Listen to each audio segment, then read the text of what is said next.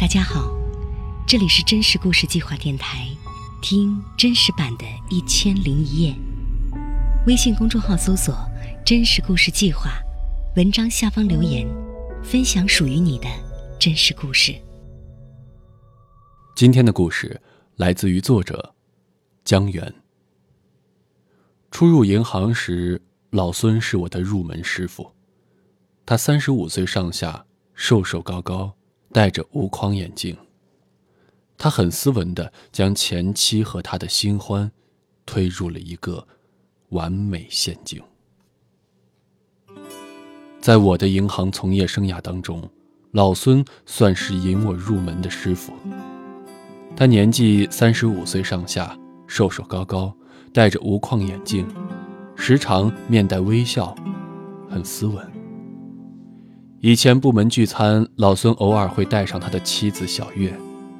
小月刚过三十，生了个孩子，可气质成熟，身材保持得很好。我们这些单身汉见到她都要两眼放光。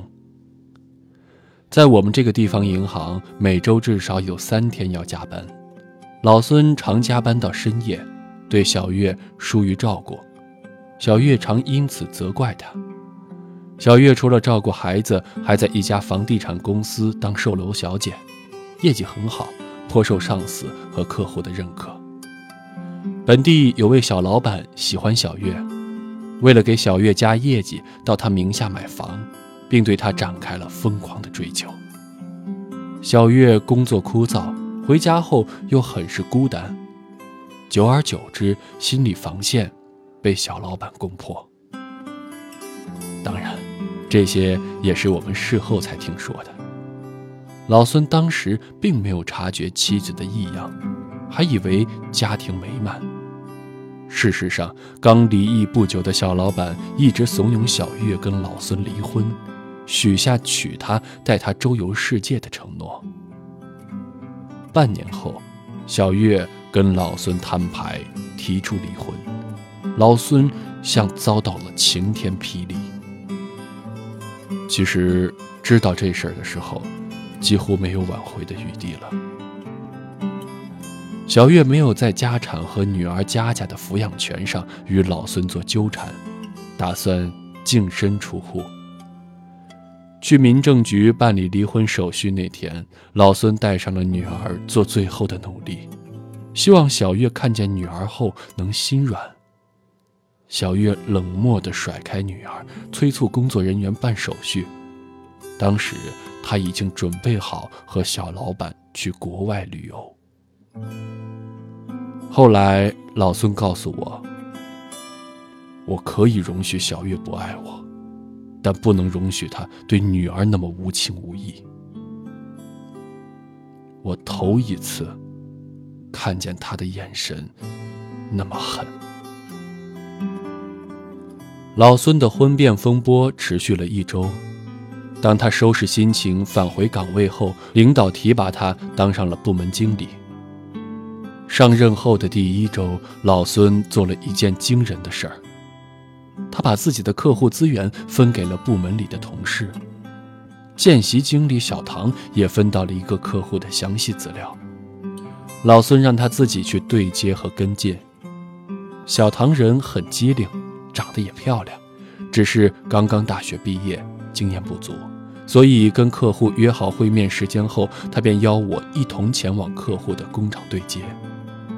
那是一个生产丝绸的小型加工企业，有标准的厂房和陈旧的设备。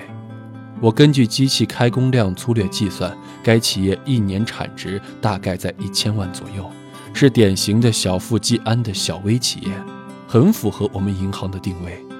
在工厂办公室里，我们和这家企业的于老板见面。初次见面，我却觉得有些面熟。于老板打量着小唐，夸赞我们银行信贷政策好，期待与我们合作。谈话期间，于老板问了小唐一个问题：已婚人士申请贷款是不是更容易些？小唐想了想，回复他说。我们领导说，只在一个人名下的贷款能够减少客户的负担，提供足够高效的服务。他们在谈话时，我突然想到，我确实见过于老板。我翻看和老孙的聊天记录，点开一张照片，照片里有个男人搂着小月，正是这个于老板。回到单位，我问老孙，为什么把给他戴过绿帽子的男人当成了潜在客户？老孙慢悠悠地说：“抛开他和我的那层关系，以我曾经教你们的方式判断，你觉得这个客户？”怎么样？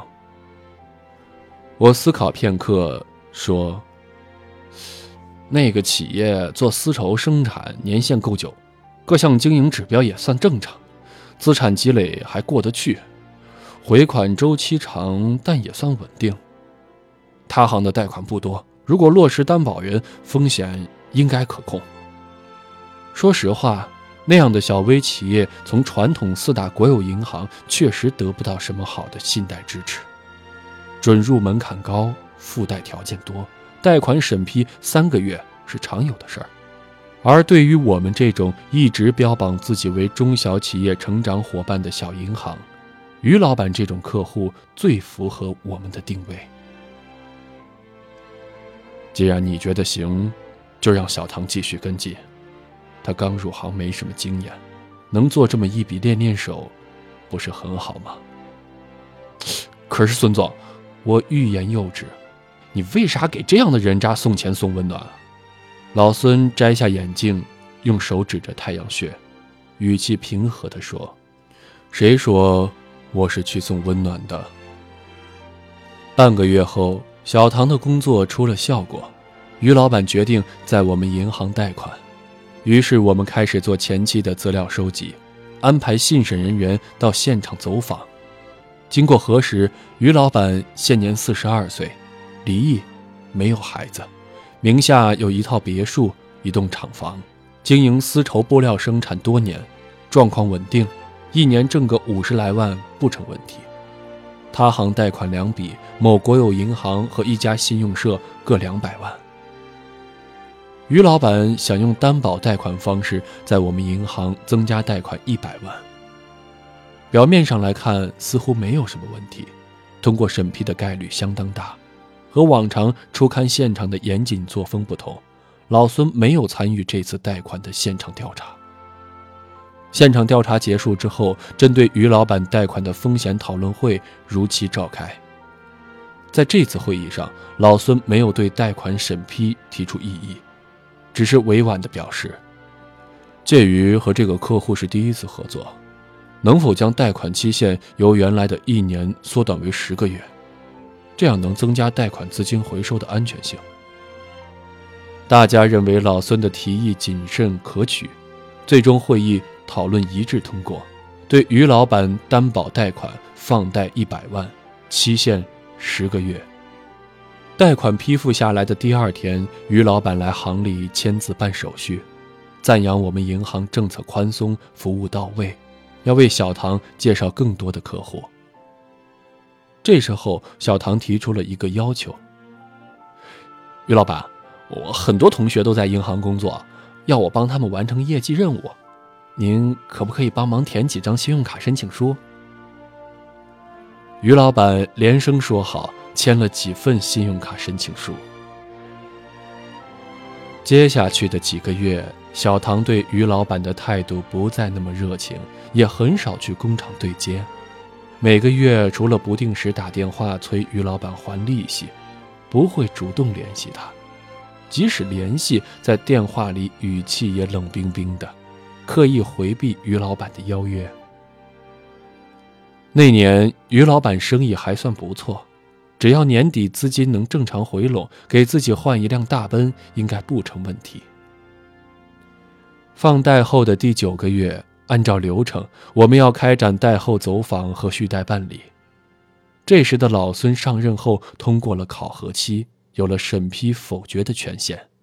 他说什么也不同意让于老板续贷，并且给出了充分的理由。首先，这个于老板表面上财大气粗。可从事的却是在走下坡路的丝绸行业，他们生产的丝绸得不到高端客户的青睐，高端客户要求的质量他又没有能力达到，他的货只能销往非洲的一些偏远小国，资金回笼慢，利润浅薄，恶化经营是迟早的事儿。其次啊，九个月来于老板一次都没有按时交付过利息，造成了征信的严重逾期，信用记录臭到了天上去了。最重要的一点是。在我们银行贷款到期不到十天后，他在那家国有银行的贷款也要到期周转了。你们好好想一想，那家国有银行的贷款在我们十天之后到期，以他们的准入门槛，结合近一年来他的逾期记录，绝对不可能续贷成功。这会给我们明年正常回收贷款造成极大的隐患。现在。是我们抢在那家国有银行前面收回贷款的最好时机。老孙的一席话让全场鸦雀无声。金融资产的风险系数和占比直接关系到银行的盈利状况，也和每个人的收入息息相关。在风险第一、利益至上的信贷圈内，于老板这样既没有过硬的后台，又存在着不小瑕疵的客户，最容易被为求自保的银行牺牲掉。所有人都赞同了老孙收回贷款、不予续贷的提议，他们忘了，九个月前正是老孙建议将原本一年的贷款期限缩短至十个月。换言之，就是将于老板在我们银行贷款的到期日放在那家国有银行贷款到期日之前。说好长期稳定的合作变成了一夜情。于老板到期的一百万贷款归还之后，便被我们银行收回，半个字儿也没再放出来。眼见十天后就是那家国有银行二百万贷款的到期日子。可自己投在外面的资金还没有收回，流动资金又少了一百万，恼羞成怒的于老板来找我们理论。小唐一反常态，对于老板不客气起来：“你的信用记录太差了，系统自行否决了续贷方案，我还因为你长期不按时打入利息，被扣了好多钱呢。”于老板不依不挠。小唐拿出他调戏他的聊天记录，说：“你再闹事就曝光你。”于老板无可奈何，怒气冲冲地离开，去别的银行申请贷款救急。在别的银行，于老板频频碰壁，他的信用记录太差，任谁都不敢给他放贷。有一家银行的客户经理甚至讽刺他说：“于老板。”你这半年有这么多的信用卡审批记录，资金该是有多紧呐？肯定还有很多事情瞒着我们吧？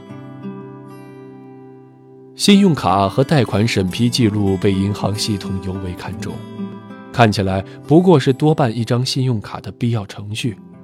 对于银行而言，一个半年内多次申请贷款和信用卡且没有被批复的客户，会被认为是。资金紧张，还有可能存在一些未知问题，否则怎么连张信用卡都申请不下来呢？贷款到期日临近，于老板东挪西凑了一些，仍不足以全额还款。最终，他借了高利贷，寄希望于能在年前和那家国有银行完成续贷，贷款放回后还上高利贷。不出老孙所料，国有银行没有续贷，于老板还不上高利贷，跑路去外地躲债。这时工厂资金严重周转不灵，濒于倒闭。某银行的工作人员到于老板工厂走访，将工厂快要倒闭的消息透露给了工人们。这一下可捅了马蜂窝。愤怒的工人们发了疯似的寻找于老板讨要说法，没找到于老板，工人们将工厂里值钱的东西悉数搬走。我们赶去看热闹时，现场一片狼藉。一个工人爬上外墙，正笨手笨脚地拆卸着空调外机。四个月后到期的二百万信用社贷款逾期未还，当初抵给信用社的厂房被工人们砸得稀巴烂。至今没有被拍卖出去。这笔贷款成了烂账。时至今日，于老板还在外地躲债。他的别墅被高利贷债主拿去抵债，据说住在里面的小月被高利贷债主当做于老板的妻子关押了一段时间。后来查实，两人不是夫妻关系，才被放走。事发几个月后，有一次加完班，在街边的烧烤摊，酒过三巡的老孙跟我坦白，在小月与他离婚的那天，他就决心用自己的方式，在熟悉的领域搞垮那个引诱妻子出轨的男人。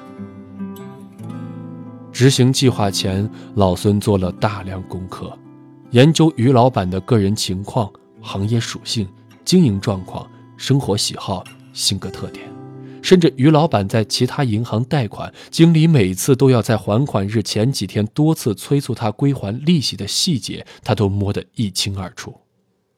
最终，老孙抓住于老板被其他银行惯出来的毛病：受益小唐每个月利息缴存日过后几天再打电话催收利息。